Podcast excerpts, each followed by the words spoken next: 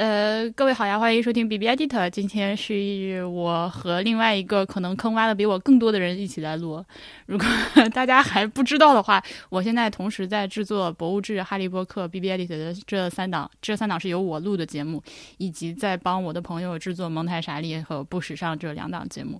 然后，呃，跟我一块录音的呢是这个 Master Pa 王汉阳，他的坑就多了去了。你挑两个坑跟大家介绍一下。到你说完之后，我觉得好像没有你多，因为我是做视频《怪物上志》，然后是怪物上志有一个同名的播客，然后另外还有两档播客，一个叫《社会人科技评论》，一个叫《晚点聊》，所以我是有三档节目嘛，其实三档音频和一档视频。哦，但我还有一档视频是跟徐缓做那个有意思嘛，就是一年更两期的那种 vlog。对，所以我我没有你多。今天的这期节目，咱本来不是放社科论嘛，然后。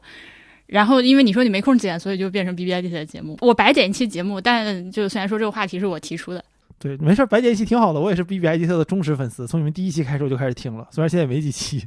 哎，我十二月二十三号开始跟，现在已经九期了，难道不是很屌吗？是，但它还是个位数。来，让我们让它成为两位数的节目。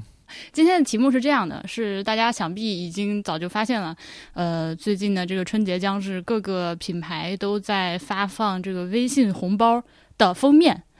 然后这件事情，我个人认为是匪夷所思，非匪我所思。它里面我不明白为什么这个事情，首先为什么能火，能能出现，然后为什么能火，然后大家难道没有意识到这是一个巨大的陷阱？所以我很想说一下这个事儿。对，然后因为我在跟于总聊这个事情的时候，我拿红包拿的不亦乐乎，甚至想自己发一个，所以于总就觉得我是一个。你看啊，你这个话就必须你得是我拿红包封面。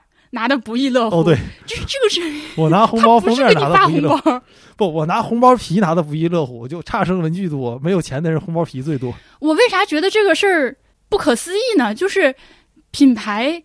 他做了这个红包的封面发给你之后吧，就是大家都是实实在在的用自己的辛苦赚来的血汗钱，把钱塞进这个有着品牌的封皮儿的红包里面发出去，帮这个品牌露出和做宣传。大家没有意识到自己被利用了吗？我不懂，我不懂啊，我不懂。不是这个，就是用我的一个话语，我会说，这叫逆向使用景观社会。逆向使用消费消费主义，对吧？就你知道怎么批判它，你就可以更合理的使用它。这就是景观社会的非常明显的一个表达嘛。就我们拿这些品牌来代表，它是我的一个或者说一个个性化的体现吧。就我的红包皮跟你的不一样，我不是纯红色的，我用了小宇宙的，我用了苹果的。它它三八号可能代表了我的一些自我认同，对吧？就以占有为核心的一种消费认同。道理我都懂，但我还是不能理解。而且，我我我其实最开始的疑惑是这样的，因为这个红包皮、红包封面，大家要知道它不是免费的。嗯，就是你作为一个企业或者你个人，其实也可以申请，要到那个什么 cover 点微信点 com 之类的类似这样一个地址去先你先注册，然后申请嘛。而且它审核还挺严格的。对，我的就被打回来了。对，呃，你注册完就是花了很大的功夫做完了之后，这个红包甚至不是免费的，是一块钱一个，而且一块钱一个这个价格是非常贵的，我认为。对，我没有想到它这么贵。你你你你可以想一下，因为一个大的公司，他去做这件事情的时候，他发就是可能是好几十万、好几百万个红包封面的时候，他就是一个一块钱就发出去了。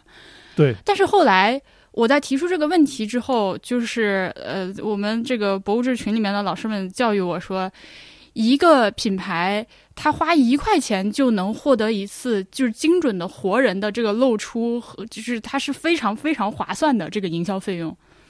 是的，这个我可以举个例子，就像是当年瑞幸不是打了很多广告嘛？这个广告打的这个数据，咱们是不是造假，咱不说，就说你考虑一下，当时瑞幸一杯咖啡的成本差不多三到四块钱，他送你一杯咖啡，算上配送费，其实也没多少钱，就他那个获客的价格远低于他在线上打广告的的成本，所以对他来说一杯咖啡钱不贵。那我觉得对于这些企业也一样，我花一块钱，你拿了的红包，你可能会发给二十个人，尤其你群发红包的时候。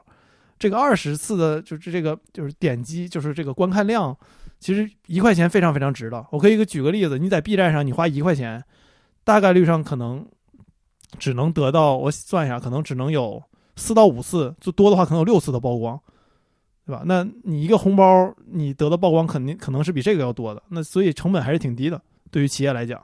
对，所以这个大家跟我解释过之后，我就意识到了是我想多了，因为我会想，如果是我个人，比如说我来制作一个小黄鱼播客的封面给大家发的话，我就会抠抠搜搜的，我就觉得啊，好贵啊！我我那个我们这个几百个会员，我如果每人送一个红包的话，就几百块了，而且还是我自己费尽心力的在那儿，又是画又是设计又是弄的，最后搞出来一个事情，我图啥？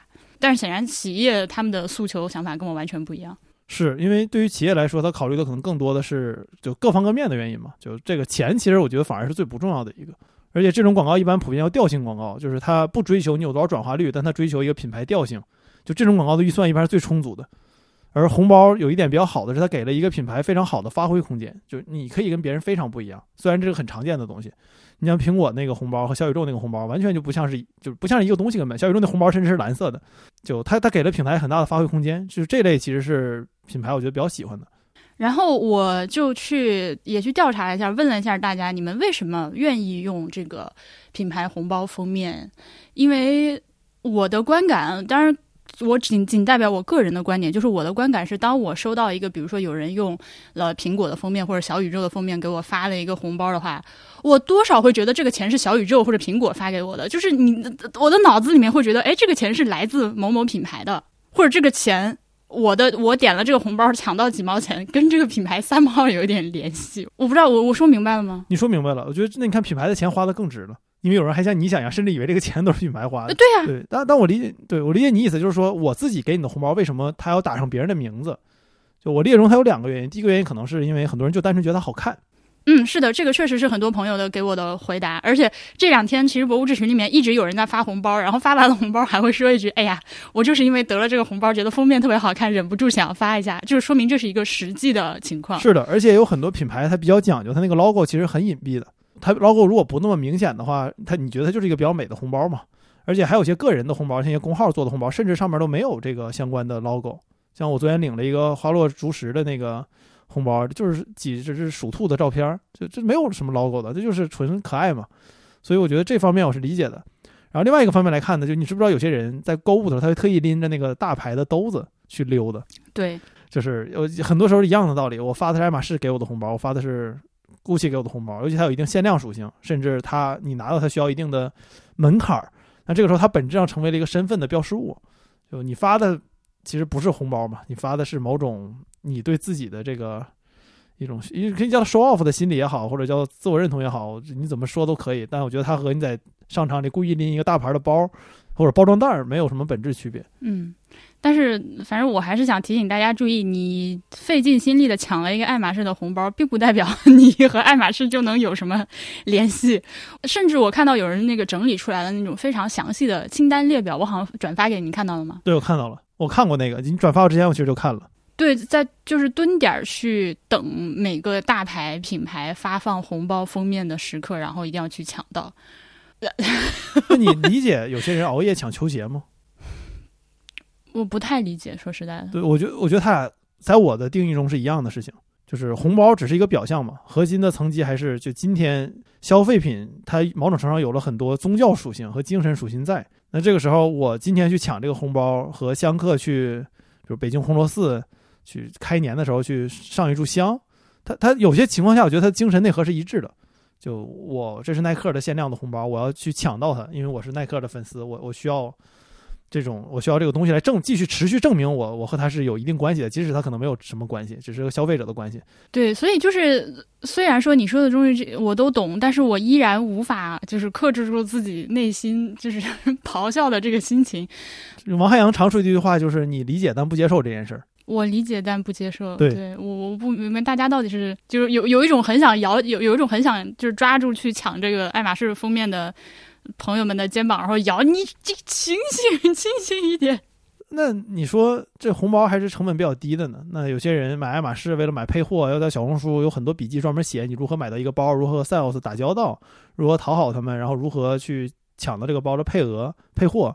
那这这一样的事情啊，在我看来，就你摇那些朋友，本质上其实是摇的是一样的人。就这个这个问题，其实说小也小，是个红包的事儿；说大，其实你能写出一本书出来关于这个事儿。是的，对，我们就不展开了。就是要去讨好品牌的 sales 这件事情，我每次看到的时候，都都都都就是语塞。是我我非常不喜欢这件事情。你们为什么是有多少钱烧的不行，一定要这样？然后我甚至还在小红书上看到有一些帖子是这样的，就是紧急求助，我的 sales 刚刚给我发来了某款某款包，但这个颜色我不是很喜欢，怎么办？我买不买？因为他的问题是，如果我今天不买这个包的话，可能这个 sales 他就会在心里面对我印象不好，以后再有好的包就不发给我了。问题是他们说的这些包都是动辄上就是几万、十几万的那种东西。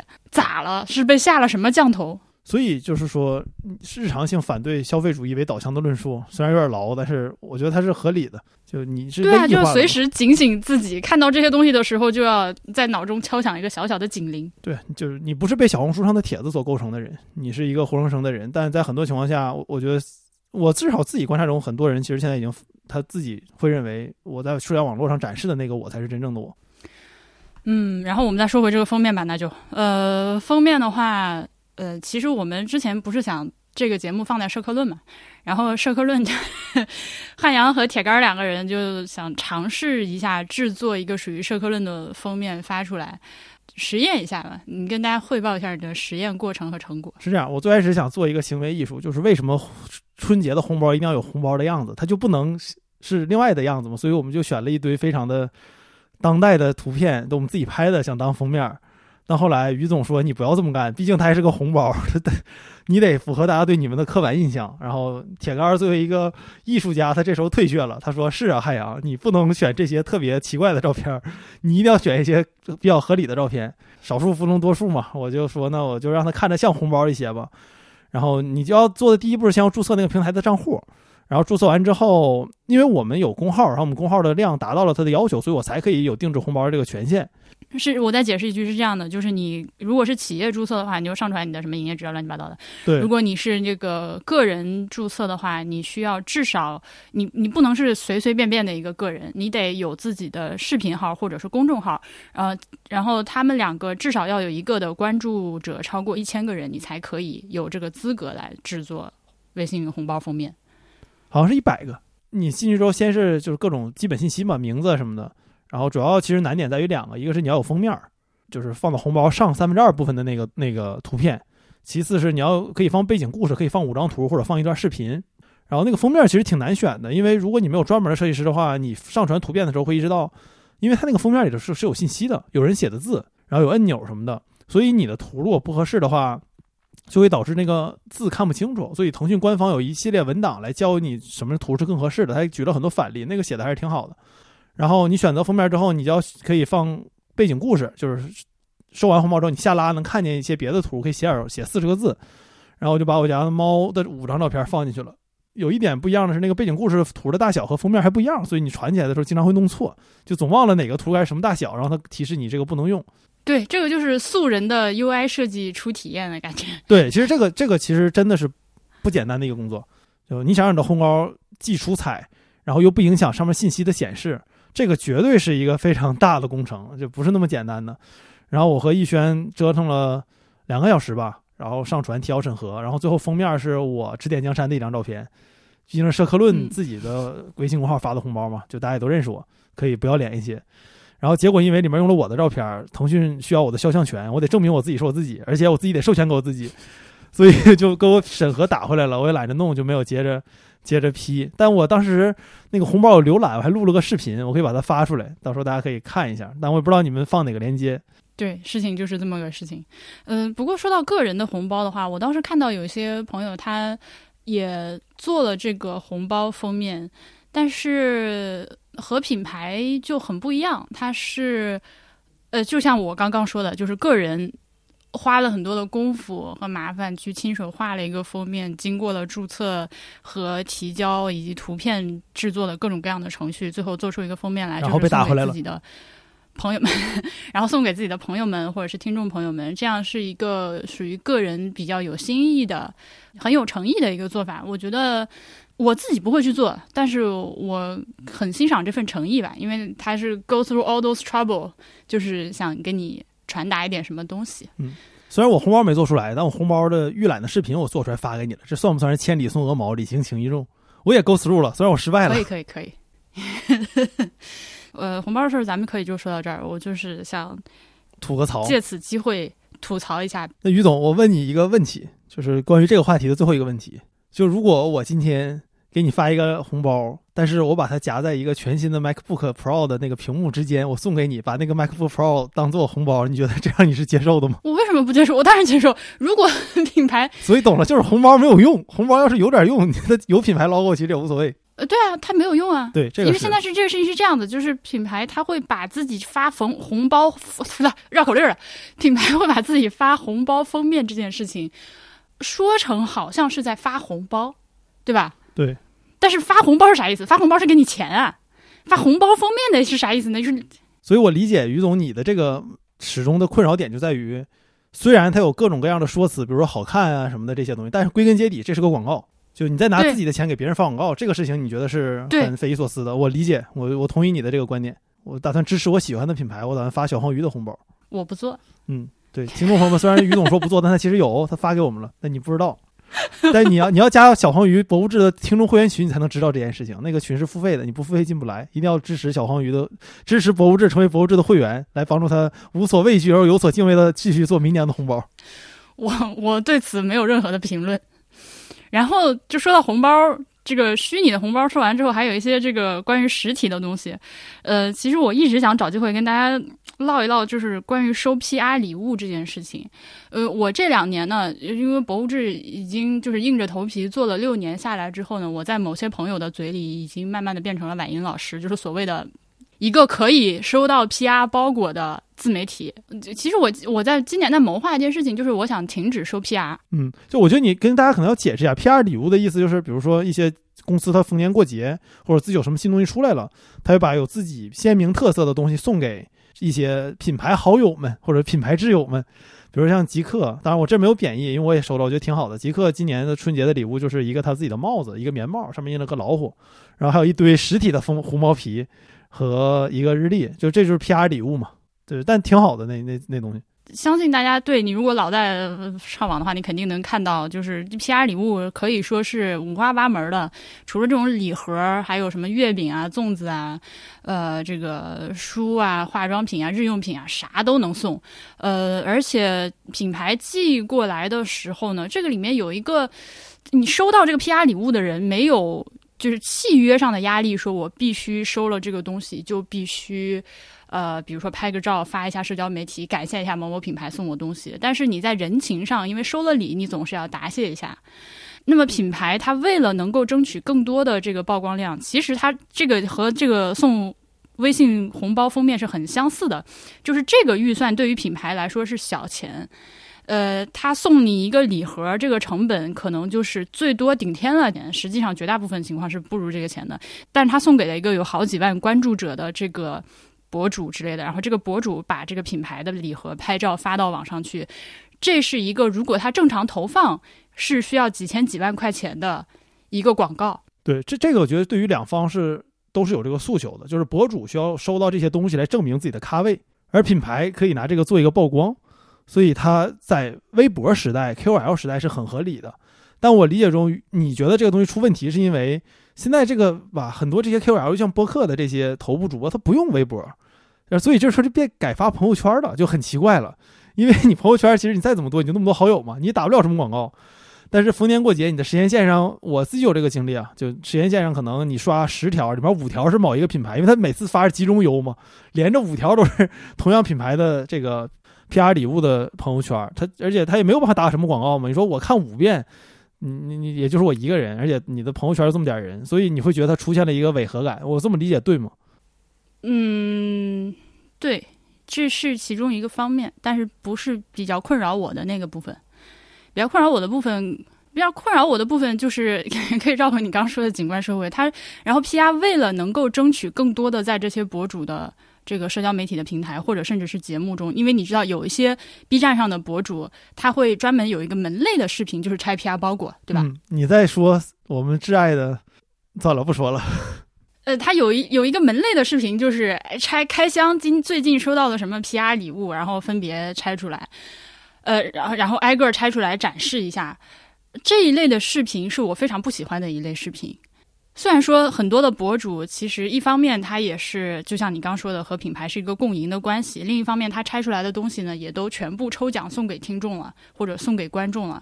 但是大家有没有想过，这个过程本身是一个非常无序的，就是增无比的，就是熵增巨大的、没有必要的一种浪费和一种喧哗。因为品牌为了更多的露出，尤其是在前两年，就是美妆视频、长视频。呃，这个品类比较火的时候，你会看到 P P R 礼盒寄过来是那种极其奢华，里面有时候会含一个 iPad，那个 iPad 循环播放他们品牌的那个宣传广告，然后有那种很华丽的包装，你无法去拆解它，无法去把它这很好的回收。我现在虽然说收 P R 的那个量非常非常的小，但已经对我造成了困扰，因为现在的快递它都不给你送到家里来，它放到快递站，放到快递柜，放到这这那那，然后你要去专门取时间去取去。花时间去取，取完了之后，那个巨大的包裹，你还把它拆开，然后挑挑拣拣，你会发现一个巨大的盒子里面没有一样我能用的东西，给已经开始对我的生活造成了困扰。同时，我还要承担着一个我没有为他做宣传的心理压力。就你莫名其妙成了一个被赠予者，即使这个东西不是你要的，但因为你是被赠予者，所以你就有了一些世俗且道德上的虚假的义务。你不是真有这个义务，但你觉得你有义务去说什么。这个我理解，这你的心理压力很大，所以这是为什么我们今年没有寄 PR 礼物的原因。呃，那个那个实体本身也对我造成了困扰。是原本我们想给我的朋友们每人寄一箱子这个大兴安岭的山珍、各种蘑菇什么的。后来我一思考，说我的朋友们他们大多也不做饭，我给他寄一堆蘑菇吧，他收到之后你说 对吧？但是你如果真的是寄蘑菇的话，这个是属于我觉得属于在 PR 礼物里面是比较好的。是，那我给您寄。你把地址发我，我给你寄。那也也不用，我家的蘑菇吃不完。你看他，所以也 你看，就是做饭的人，我又不知道他需不需要这个蘑菇，这就很尴尬，所以我就放弃了，我懒得想了。我前几年的时候看到一个我非常非常喜欢的 YouTuber 叫 Samantha Ravendel，呃，他就是，当然人家是一个巨大的博主，他在 YouTube 上有百万的关注，然后他收 PR 礼物就是一个很麻烦的事情，他。已经到了，就是那个礼盒拆出来的那个外包装，它只能堆在车库里面，然后每周请一个专门的人来把这些东西拉走，而且运一趟是六百加元。哦，呃，如果说像我刚刚讲的，有一些博主他。嗯，当然，本心绝对是出于善良的。就是我们今天收到的这么多东西，我自己也用不完，那我就作为这个听众礼物送给大家抽奖之类的。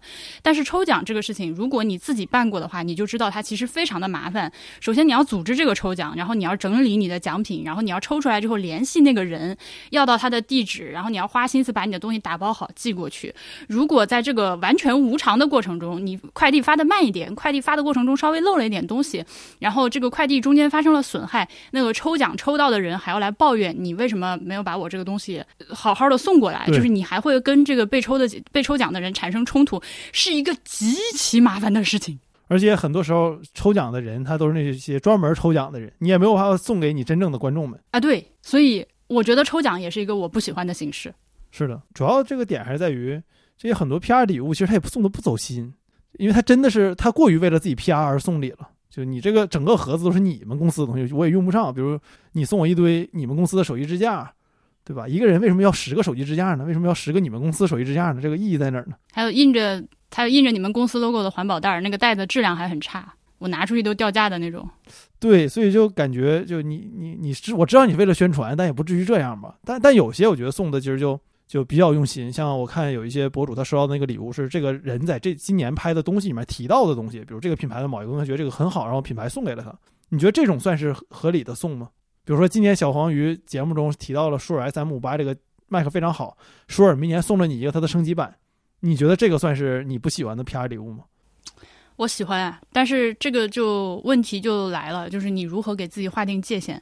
比如说我如果从今年开始不想收到 P R 礼物的话，我要怎么样？我把这个线画在哪儿？我是像我刚刚说的那个 Samantha Ravendel 一样，一刀切，所有的 PR 礼物我都不要了。我如果需要什么东西，我自己去买，因为实际上这样对他来说是完全可行的。嗯，因为送的东西都是属于额外的、不需要的。他可能送一百件东西过来，里面有两件你是真的需要、真的喜欢的，那么你还不如就是这两样东西也不要了，然后节省掉所有那个处理这些事情的精力、时间和心思，自己花钱去买这两样自己需要的东西。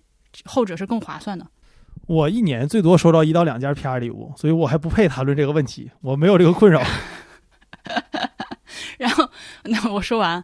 那如果说是我挑挑拣拣，比如说有一些 PR 礼物我愿意收，有些 PR 礼物我不愿意收，这个很麻烦。这有很多就是人情和操作上的实际的实际的麻烦，你可以想象。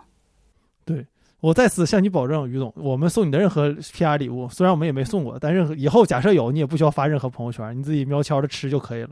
你可以提前问我一下，这东西我需不需要？哦，有道理。对我这说到这儿，我现在刚才要说什么了？就 PR 礼物还有个麻烦的点，就是他很多时候发的时候都不跟你说，你甚至收到的时候你都不知道是谁给我寄的。对对，就这个特别烦。而且有些 PR 礼物贼牛逼，他送的都不是自己公司东西，你收到都不知道是哪个公司给邮的。因为比如说这个公司是个软件公司，他自己不做东西，他给你买了一堆别人东西邮给你了，然后写了给你个名，写叉叉老师祝你节日快乐。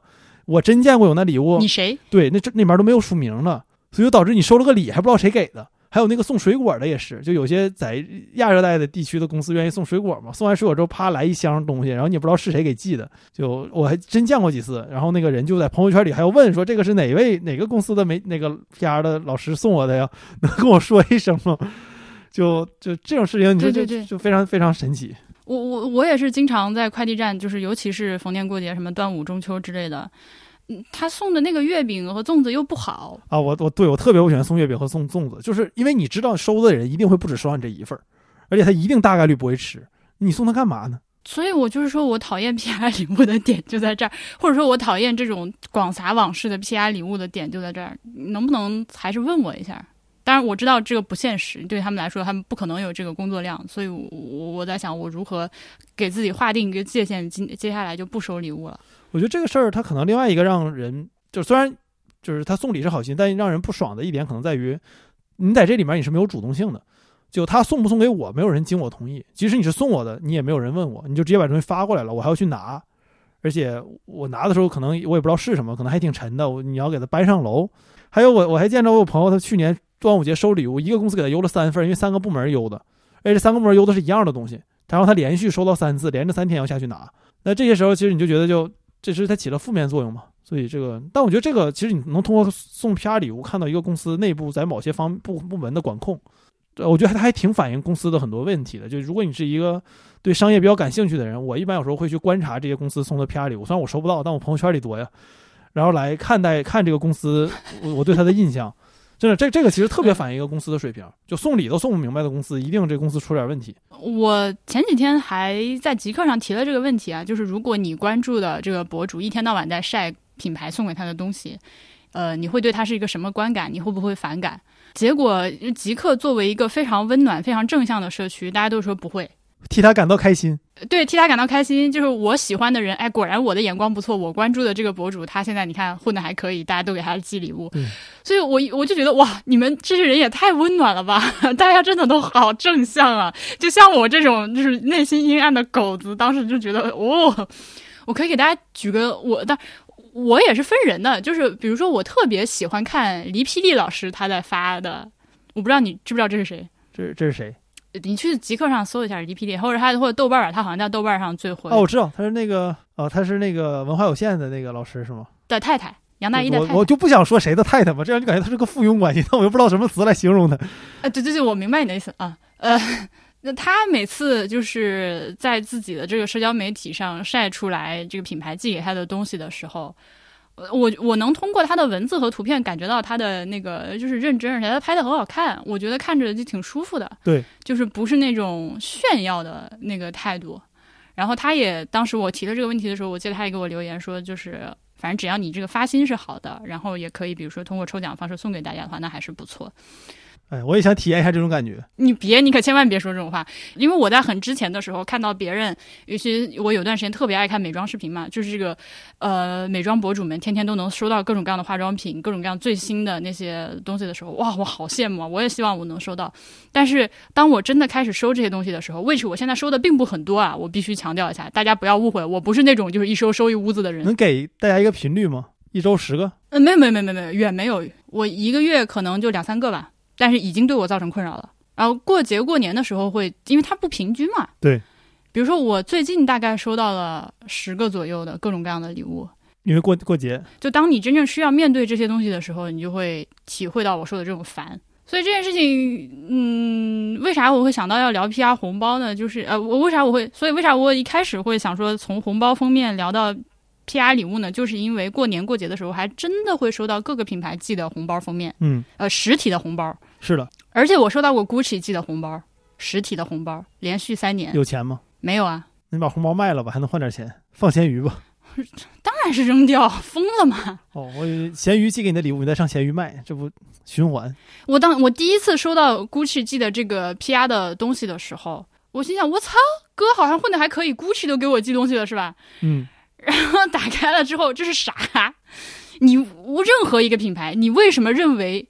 那我不能这么说吧，这个说太绝对了。就是现在可能除了就是南方，就是什么广州之类这些地方，确实还有过年的时候要给员工发利是、这发包红包这种习惯之外，I don't know，就是城市生活的中年人或者是年轻人，大家实体的红包出现的概率已经越来越少了。而且公司发利是不发自己公司的红包吗？马化腾也不会发 GUCCI 的红包给腾讯的员工啊。啊，对呀、是啊，所以你们费尽心思，又是设计，又是印刷、包装、邮寄，这么大成本发出来的这个红包，它有任何用吗？浪费本身是奢侈品品牌的一个属性，它不浪费，它就不是奢侈品了，对吧？你说，你说你那个包就那么点儿，你拿那么多东西包装，它意义在哪儿呢？你不能环保点吗？不行，就为什么一定要去线下，一定要浪费这个这个燃气，不是这个燃料，你要到线下去店里，你就要体验到那些浪费啊，就是这是他们存在的一个 一个原因啊。Again，我理解，但我不接受。啊，我也不接受这个事儿。嗯、对，我就在这儿哔哩吧啦抱怨了半天。最后呢，我想给大家推荐一个我们博物志会员的一个新的福利，就是我们搞了一个赠物群。首先，你得是博物志的年付会员，然后你就可以加入到这个赠物群里面。它是一个基于我们都是博物志会员，然后互相信任的这个前提下，大家会把自己家里多余的东西拍张照片发到这个群里，然后谁要就举手，免费送给你，但是是到付。这样，哦，然后有个人千辛万苦加了博物志会员进来，发现大家在里那个群里面分享各种红包，没有那个群里面送的东西都非常的好，而且都是实体的。我在那个群里面真的很好。对吧？你你看到大家送的东西都是都是又好又实用又新。我一开始会想，这么好的东西，你为什么要真的就舍得白送给别人？后来我我我自己送了几样东西之后，我理解到了，就是因为这个东西吧，我如果费一番功夫把它挂到闲鱼上，我卖的钱是肯定不到一百块钱的，就是一个小东西。但是呢，我为此要 go through all the trouble，我要和闲鱼上的这个买家去斗斗智斗勇，我还不如送给一个发在这个群里面，送给一个真正有用的人，他拿去就用了。，而且你扔了还觉得可惜。对，扔了又可惜的那种东西。对、嗯，我这我同意你的想法。大家当然了，你可以，如如果你就是不是博物志会员，但是你们自己自己，比如说有一个什么社群的话，也可以尝试一下这种方式，你们自己建一个群。这个群，我我可以就简单分享一下，我们这个群就是不聊天儿，本群禁止聊天儿。呃，嗯它的功能非常的明确，就是你进来之后，我有一个东什么东西，到付赠送，然后你发图，然后谁要谁就举手，然后你们俩人私下去联系这个这个呃收货地址，然后就送给你。但是同时，你不能因为收到这个东西之后逼逼赖赖。都免费的了，你就在说什么呢？对对，就你要你要身为一个博物志会员，你要有身为博物志会员的觉悟。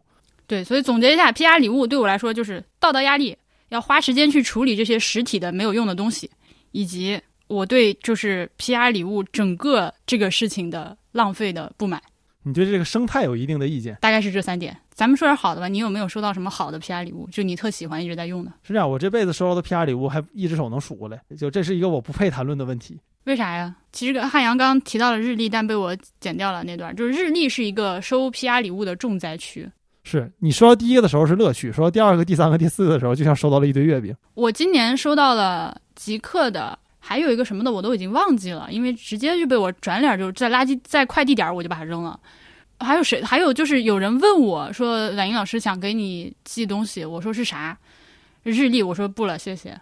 心意收到了，真的没有用，被我拒绝了三个。呃，以及之前的还有，比如说像什么就不在场，就仲青老师的那个日历，就是呃是他的会员嘛，然后赠送的日历也是没有屌用。是这，个我拿到手的时候，哎，我靠，仲青老师的日历放在摆那儿摆了一下，然后就发现几个月没有任何，就一眼都没有看它就扔掉。我相信仲青老师不会介意我这么说的，因为他确实对我来说没有用。你用实体日历吗？问题是，我我不用啊，其实。对呀、那你要它干啥呢？极客那个好玩，是因为它它每周五会提示一下今天是周五，我觉得这个这个这个有意思。但你真的能想起来每天去翻那个日历吗？我会每天记日记啊，记的时候就翻一下。你记日记和日历有啥关系？跟和实体的日历有啥关系？因为反正也是个仪式性行为，我想到这个时候就把顺便另外一个事儿做了，就顺手了嘛。那行吧，对，但我这个习惯是一个多月前刚有的，所以操！所以也没有办法证明它是一个可以坚持下去的事情。然后还有笔记本也是，呃，重灾区。然后还有一个就是环保袋儿，就是环环保袋儿，叫这个名字就已经极其的讽刺了。环保袋儿，就是对，我前几天还跟波比商量过这个事儿，我就是我就说我能不能明年就啥也不收了？他说别呀，你还是收啊，你收啊，你你收十个里面总有半个是你看得上用得上的吧？有吗？你能举一个你看得上用得上的例子吗？嗯，文化有限的帽衫儿，哦，那个我看你穿过，对，而且那个帽衫儿是我和波比俩人都能穿，实际是几乎每天在穿的一件衣服。但我觉得你可以有一个评价标准，就是文化有限文化有限那个帽衫是它也卖嘛，就是这个东西如果这个公司自己能把它拿出去卖，这个应该是不错的。一般哎，说得好，哎，有道理。就是有人会为此付费的哎，对对对对对，比如我收了花椒的鞋，啊。那对啊，你看这这都一般都挺好的。对，但对，就这个鞋也是，我必须跟大家强调一下，比如说我收了花椒的鞋，Allbirds 的鞋，它也是一定会，它不是那种像那个月饼礼盒一样就咔给你寄过来了，而是在这这个是服装品牌所谓的 seeding，对吧？我刚举的这几个例子都，我刚举这几个例子刚好都是这种服装，是这种类别的一个 seeding，就是就是播种那个词儿，这就是我当然也是是猜猜教给我的。他说：“我们这个行业都是出了什么新品之后，就会挑一些所谓的 KOL 啊、博主啊，呃，寄给他，而且寄之前通常都会先确认一下人家是什么尺码，要喜欢喜欢什么颜色、什么款式，这样能够比较精准的保证他收到这个东西之后会在未来露出。嗯，我至今还没有被当成过种子，所以我也不知道这是什么样的一种体验。你 整个今天就是在后面这半段节目里面露出了极大的怨怼，跟各种 PR 礼盒赶紧向王汉阳寄过去。他现在还处于这个 PR 礼盒的青涩阶段，就是你如果寄给他的话，他大概率会给你露出。但问题我露出又没有什么用啊，就我不用微博，然后对我们其他节目也对我是个性价比很低的收礼方。我可以在你这节目里打个广告吗？欢迎大家关注怪物上志的 B 站视频，给我们涨点粉。我们希望明年冲击百大。我 操！首先，首先，对你这个在我这儿打广告，就跟给你 G P R 是一样的。B B Edit 这个节目呢，目前每期节目的这个播放量，哎，话说回来，它作为一个极新的播客，播放量还不错，对，就是最高的一期播放居然有三千，厉害不？你这你比怪物上志的很多节目播放量高很多了，已经。然后就是冲击百大行小伙儿感想，我 给给您点个中国赞，求上者居中，求中者居下，求下者不入流嘛。我的目标不能是保证明年更新十期，如果我的目标是明年保证更新十期，我可能只更新两期。但如果我的目标是明年希望冲击百大，那我应该至少能更二十期。我体会到了自己为什么不入流，我对自己毫无要求。我主要毕竟一群人做这个事儿嘛，就是说我对他们有要求。嗯，呃，怪物上志，大家如果去看的话，可以从那个拯救东北那个鼠疫系列节目看起来，那个确实挺好，整挺好。哎，谢谢，祝 B B 艾迪特今年成为小宇宙百大。那搞不好真的有可能。那我那我觉得你只要想搞，肯定是可以的。行了吧，唠嗑结束。行，好，感谢大家收听 B B Edit，感谢大家忍受我这个哔哩吧啦的一顿抱怨。主要还是忍受我啊，下期再见吧，朋友们，拜拜。拜拜。